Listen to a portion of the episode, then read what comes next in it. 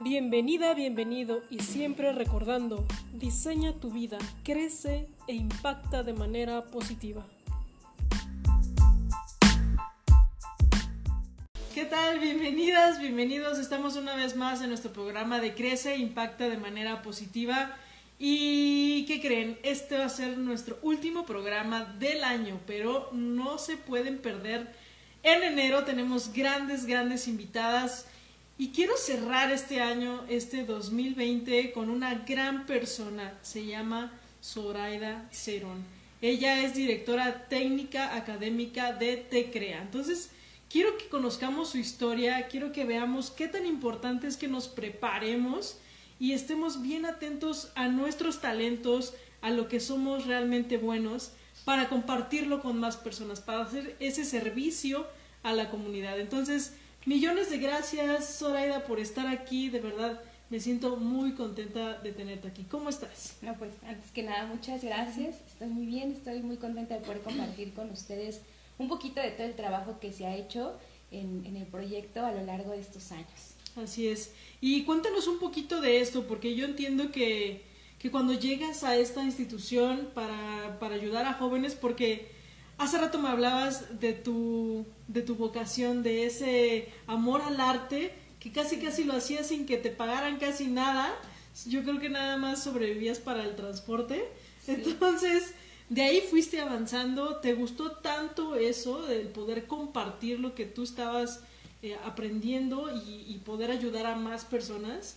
¿Cómo fue ese crecimiento, Soraya? Híjole, pues eh, fue desde el, primer momento en el que creo que lanzaron la convocatoria, que estaban buscando profesores con vocación, jóvenes con talento, era algo ya como importante, ¿no? Era el, ok, yo, yo, yo tengo talento y yo me gustaría ver si por ahí está mi vocación. Eh, fue un proceso de selección en donde identificaban desde pruebas psicométricas, pruebas técnicas de conocimientos y también algunas pruebas que tenían que ver con la manera en la que nos comunicábamos, cómo transmitíamos esa información. Eh, entonces hacíamos como algunas pruebas o algunos jueguillos ahí sobre cómo comunicar lo que sabíamos. Eh, fueron como cuatro grupos de 50 personas las que querían ingresar al proyecto y al final pues seleccionaban a, algunas personas que, que, cumplían con esos requisitos. En, en, el, en, el, trayecto conocí a personas increíbles en verdad, o sea, eran, eran jóvenes tan talentosos, compañeros que yo decía, wow, o sea, es un honor estar con, con ellos, compartiendo todo esto y estar creciendo con ellos, ¿no? Eh, creo que en, medida de que te paras frente a un salón de clases y, vas a estar comunicando, es una responsabilidad muy grande y es muy importante como voltear hacia adentro y saber cómo es que yo entendí las cosas, cómo es que yo comprendí esto para poderlo transmitir de una manera sencilla y de una manera también divertida, ¿por qué no? no? Y de una manera también desde la parte profesional. Es un equilibrio muy interesante y es, es una vocación, ¿no? O sea, sale como de, sale, emana como desde adentro, ¿no? Y todo fluye, ¿no? como que todo se empieza a acomodar para que entonces subas al siguiente escalón. ¿Cuál fue? Sí, pues después de eso me invitaron a trabajar en una institución, es una universidad, eh, me invitaron a trabajar como directora comercial esa otra vocación que es la parte de las ventas, de esta parte como de, de pues sí, de, la parte de ventas, ¿no? Era algo muy fácil para mí. Eh, yo me considero una persona muy empática, entonces la empatía te permite acceder a muchas cosas, ¿no? Y, y, y sobre todo como la, la, confianza que te dan las otras personas para compartirte, eh, compartirte cosas, sus historias, eso ayuda como a que tú también puedas decir, oye, mira, pero esto yo lo tengo así, te puede beneficiar. Y, y es real, ¿no? Antes de, de vender cualquier cosa, antes de hacer cualquier tipo de cosa, hay que creer y hay que tener esa fe como en lo que tú estás haciendo, en lo que estás ofreciendo, para que tenga este sentido, ¿no? Sí, por supuesto. Yo creo que cuando tú te conectas contigo misma y tienes esa certeza de que lo tuyo es lo que vale y que puede ayudar a más personas, como que todo se va acomodando y lo transmite, se transmite de forma muy, muy genuina. Y, y esa empatía, entonces te ha ayudado mucho para conectar con más personas, para relacionarte ya sea con alumnos, y con ahora como directora técnica, o sea, directora administrativa, perdón. Sí. ¿Cómo ha sido eso? Eh, pues eh, primero, yo estudié psicología en el poli, igual que tú. La técnica del servicio de la patria también la tenemos como muy tatuada en la piel, ¿no? Es, es algo que, nos enseñan y yo me acuerdo que era mucho de si tú vas a algún lugar y tienes que eh, hacer tortas, pues te va a tocar hacer tortas porque es lo que se necesita en ese momento. Entonces aprender a detectar esas necesidades es algo esencial, ¿no? En el puesto en el que me encuentro porque es poder ver la, la situación en este año es muy distinta a la que se vivió el año pasado en el mismo curso. Claro. Entonces, en este curso es como ver, ok, hay como algunas... Eh, dificultades para aprender algunas materias, no hay profesores que les estén mostrando realmente si lo están haciendo bien o si lo están haciendo mal, ¿no? O, en dónde están, cuál es el pequeño detalle para que puedan como impulsarse mm. y levantar. Entonces, ahorita es poder encontrar, a, o sea, que todos los profesores que, que conformamos Te Crea puedan estar teniendo esta como delicadeza, esta eh, fineza en el trabajo que van a realizar y, mi trabajo también es encontrar esos profesores que tengan esa habilidad, ¿no? Es como un trabajo colaborativo, eh, es un trabajo que tiene mucha, mucha cohesión social, ¿no?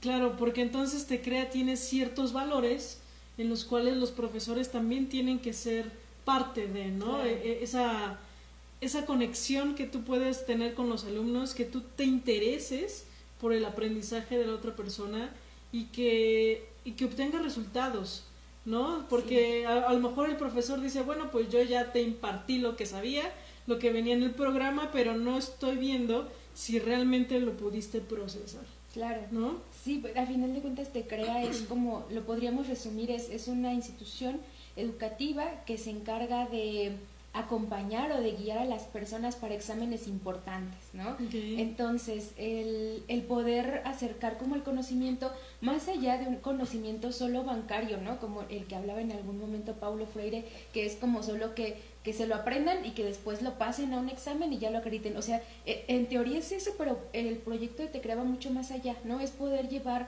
sea un aprendizaje constante, es poder encontrar técnicas de estudio, es poder encontrar cuáles son sus estilos de aprendizaje, ¿no? Hace ratito hablábamos de lo visual, ¿no? Y, de, y de cómo llegamos como a aprender. Y entonces la idea es eso, que desde ahorita los chicos puedan detectar esas habilidades, que puedan eh, detectar también sus diversidades de, inteligencias, ¿no? Em, por mucho tiempo se definió la inteligencia como solamente la capacidad de resolver problemas pero hay diversos autores que ya han sacado otras cosas, ¿no? Que es, va muchísimo más allá, hay un montón de inteligencias, hay un montón de gamas, hay un montón de niveles, entonces nosotros también apoyamos en la parte de orientación vocacional a que los chicos descubran eso y eso lo utilicen a su favor, ¿no? Claro, qué, qué importante es eso porque de repente eh, se nos acaba la, la preparatoria o la secundaria y nos toca hacer lo que pues a lo mejor nos dice la familia, ¿no? Que bueno, pues ahora dedícate a esto, ¿no? Porque es el negocio de la familia y hay que continuarlo, pero a lo mejor esa persona no está tan involucrada en su ser con, con esa vocación, entonces, qué importante es que tengamos que conocernos, conocernos para saber qué talentos tenemos y cómo podemos desarrollarlo en una carrera, ¿no? Porque ciertas habilidades te van a ayudar mucho para cierto tipo de profesión. Entonces, esa labor que ustedes hacen, más o menos como cuánto dura, cómo es el proceso que ustedes llevan a los jóvenes. Pues ahorita estamos haciendo un curso propedéutico que dura aproximadamente dos meses y en esos dos meses... Oye, pero no hay límite de edad, ¿cierto? No, no, no. Porque también... No, no hay límite de edad. Eso es muy bueno.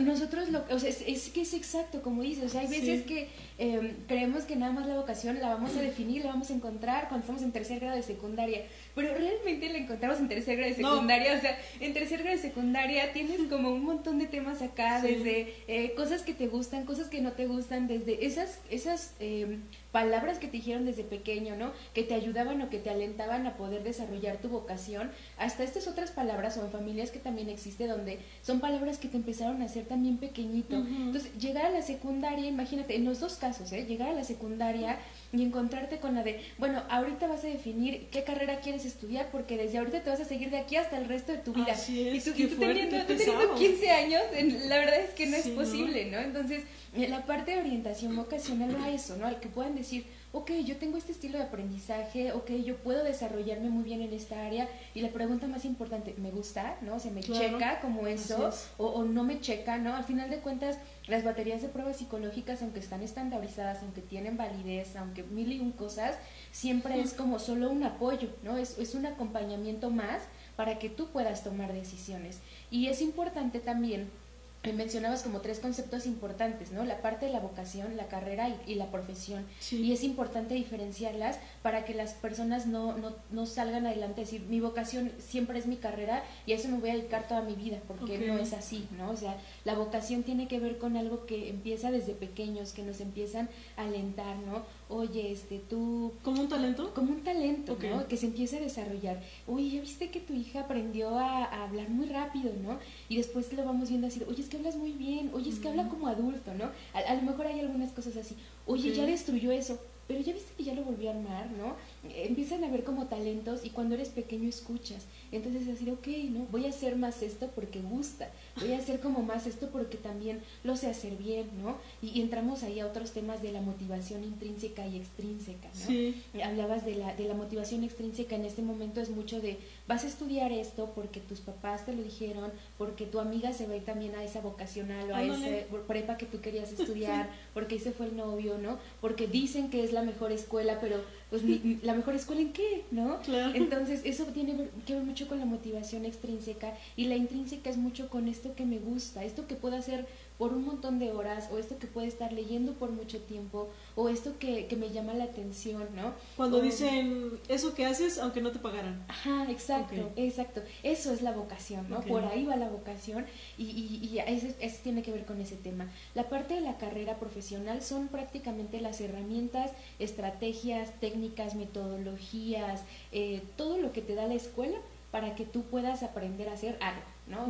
como la estructura del, programa de, de, qué es lo que vamos a aprender. Ajá, exacto. Toda esa estructura, toda esa metodología, todas esas herramientas te las da la escuela y te las dan una carrera, te las dan las instituciones. Y la profesión ya tiene que ver con, eh, es básicamente la licencia que tienes para ejercer eso que estudiaste, ¿no? Yo soy licenciada en psicología, esa es mi profesión porque tengo un título y una cédula que lo avala, ¿no? E, eso va, ¿no? Entonces, la idea de, de la orientación mucho es como eh, empezar como a diferenciar esto y, y empezar a diferenciar, ok, yo puedo estudiar esta carrera, pero no necesariamente eh, voy a ejercer como solamente en esto. Es decir, alrededor de esto están todas mis talentos, mis habilidades, mi vocación, y esto me va a ayudar a que esto, a que esto sobresalga, ¿no? Y a que pueda hacer esto y muchas otras cosas más. Ok, entonces está buenísimo porque englobas, digamos que cuando estás en la carrera, dices, bueno, yo estudié, por ejemplo, en el Politécnico de Administración Industrial y cuando te dicen, bueno, pues ahora salen las empresas a, ejercer administración, ¿no? Eh, ya sea en, en, contabilidad, en finanzas, en clima organizacional, todos los recursos humanos, pero, pero ¿qué más se puede hacer con eso, sabes? O sea, no es como que, ok, ya estás encasillado a ciertos modelos de, de trabajo, ¿qué más hay, sabes? Porque entonces estamos como muy estrechos, debemos como abrir un poquito más el panorama, el panorama y ver como en qué profesiones o en qué lugares nos gusta y que ahí podamos ejercer lo que aprendimos en la carrera. Claro, y, y justo eh, o sea, me, me, divagué como en un montón de cosas que te iba a decir y las voy a resumir como en, en algo importante. Eh, cuando salimos de la carrera y nos encontramos como, hay un montón de memes, ¿no? En este mar del, del, de, muchos dicen del desempleo y, y, a muchos otros es como en el mar de opciones o posibilidades. Todo depende desde dónde lo estés viendo. Bueno, claro que hay una situación económica que, que también es evidente, tampoco es que lo que se niegue, ¿no? Pero es de, a ver, yo que yo tengo este título y bueno, ahora dónde voy a meterlo, ¿no? Este, señor, aquí está mi título, me puede dar trabajo y es difícil encontrarlo así, ¿no? Es difícil como realmente poder eh, ingresar las instituciones de esa manera y es, yo podría decir, casi imposible, ¿no? Más bien, creo que desde, donde, desde que estamos haciendo nuestro servicio social, desde el poder tomar esa decisión, muchos se lo toman a juego, pero yo creo que es algo esencial, que tú puedas decir, ¿En dónde lo voy a hacer? Eh, buscar una institución en donde tú puedas realmente ejercer y aprender algo más sobre tu carrera, que puedas aprender, que tengas un mentor, que tengas a esa persona que te guía y que digas, sí, eso me gusta, sí, eso, eso quiero, sí, este, eh, que tú puedas proponerle también a ese mentor y que ese mentor te escuche y que pueda llevar a la práctica también eso que tú le estás diciendo, ¿no? Eso yo lo aprendí muchísimo en centros de integración juvenil. Clau, si nos estás escuchando, saludos. Em, ella fue una persona muy importante para mí, una pieza clave en mi vida profesional porque escuchaba, porque yo le, yo no podía intervenir porque eh, por ética, ¿no? pero eh, si era como de, ¿cómo viste el caso? Ah, pues yo pienso tales y tales cosas, ¿no? Eh, podríamos hacer esto. Y a la siguiente sesión ella intervenía a lo mejor con estas otras propuestas, con su trabajo y el poder ver que una persona estaba eh, disminuyendo su consumo de sustancias o que estaba como sacando otras cosas importantes o estaba trabajando en esto o en otro, eh, era de sí, ¿no? Esto me gusta, e, esto me apasiona, el poder ayudar, el poder acompañar también está ahí. Entonces, em, eso lo descubrí con una mentora. Entonces, yo lo que les recomiendo mucho es que busquen estos mentores, que cualquier carrera, profesión o vocación que quieran investigar, se acerquen a las personas expertas en el tema y que les puedan decir a qué se están dedicando estas personas, ¿no? Eh, ahorita estamos, eh, estoy trabajando en unos podcasts justo en donde hacemos entrevistas a estos expertos y poder decir, oye, este, eh, por ejemplo, alguien que estudió derecho, ¿a qué te dedicas actualmente? ¿no? ¿En dónde estás trabajando? ¿Cuáles fueron los retos más importantes? ¿Cómo es? Y no, y no solamente irse por esta, regreso al, al concepto de motivación extrínseca, de decir, las 10 mejores carreras pagadas, ¿no? Y te vas a encontrar un listado en donde ves siempre administración, derecho, este, mm, eh, diseño, ¿no? Eh, como todas estas carreras, pero siempre hay otras carreras emergentes que van a estar ahí y que al final de cuentas la carrera en sí no es la que te va a generar los ingresos, es cómo tú desarrollas tus talentos y tu vocación en lo que sea que te dediques. Y la vocación no solamente se va a limitar en la parte de, de, de, una institución educativa, ¿no? La vocación va desde, hace un tiempo conocí a, un, a, una persona que se dedicaba al graffiti desde los 12 años, actualmente tiene 32 años, ha viajado en Argentina, Colombia, a Europa, ¿no? Para poder estar transmitiendo su arte. Y esa es su vocación y lo hace tan maravilloso y ve sus trabajos y cómo va trabajando y es así, wow, ¿no? Entonces, eh, la vocación va mucho más allá de una carrera universitaria. Claro, porque entonces eh, cuando tú te conoces o si, conoces como esas habilidades o te ayudas de un mentor, también eh, potencia mucho, ¿no? O sea, te, te, ahorra el camino gastado así de equivocaciones, tras, no, es que no era por aquí y no era por acá, ¿no? Pero si tú te acercas a un mentor, eso me gusta mucho porque es alguien que ya está donde tú a lo mejor quieres estar, ¿no? Donde tú quieres estar y aprendes de esa persona. Y si ese mentor también te escucha y te da retroalimentación, entonces híjole, es como un tesoro. Ya sé, ya sé. sí. sí, porque siempre hay como un aprendizaje mutuo, ¿no? Claro. Este, cuando, cuando yo me, despedí, por ejemplo, de, de Claudia, era así como de, mm", ¿no? O sea, una emoción muy fuerte, porque era como vernos crecer juntas, ¿no? O sea, yo la veía como una colega en verdad, eh, y me sentí en ese momento en centros me sentía una profesionista de verdad, ¿no? O sea, me sentía, porque acaba de terminar la carrera y el poder estar ahí y el poder estar haciendo intervenciones y el poder ver cómo progresaban y el poder ser parte ¿no? de, de, esos progresos era algo maravilloso. Eh, es un lugar increíble, si alguien quiere hacer como su servicio social ahí, en verdad lo recomiendo 100% en la parte de hospitalaria, por lo menos donde yo estuve.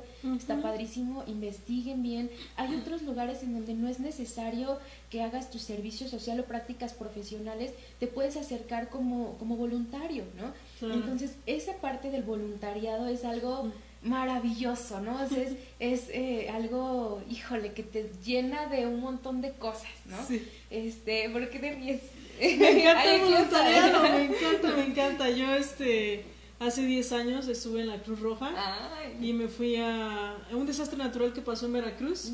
Y me encantó porque justo estando en ese servicio, bueno, en ese voluntariado, aprendí muchísimas cosas. Fueron 15 días estando en Veracruz, ayudando a muchas personas, entregando despensas. Y no me van a creer, pero vi a una persona, eh, igual un compañero de la Cruz Roja, y él se encargaba de administrar el almacén.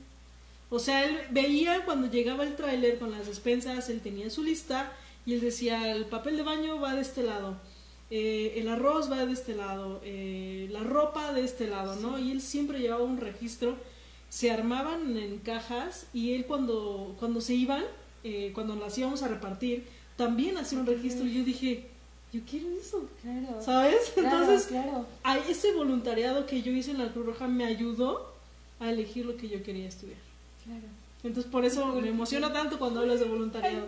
porque es una forma en la que tú puedes conectar contigo, conectar con, con lo que realmente estás buscando, lo que te llama la atención, lo que te apasiona.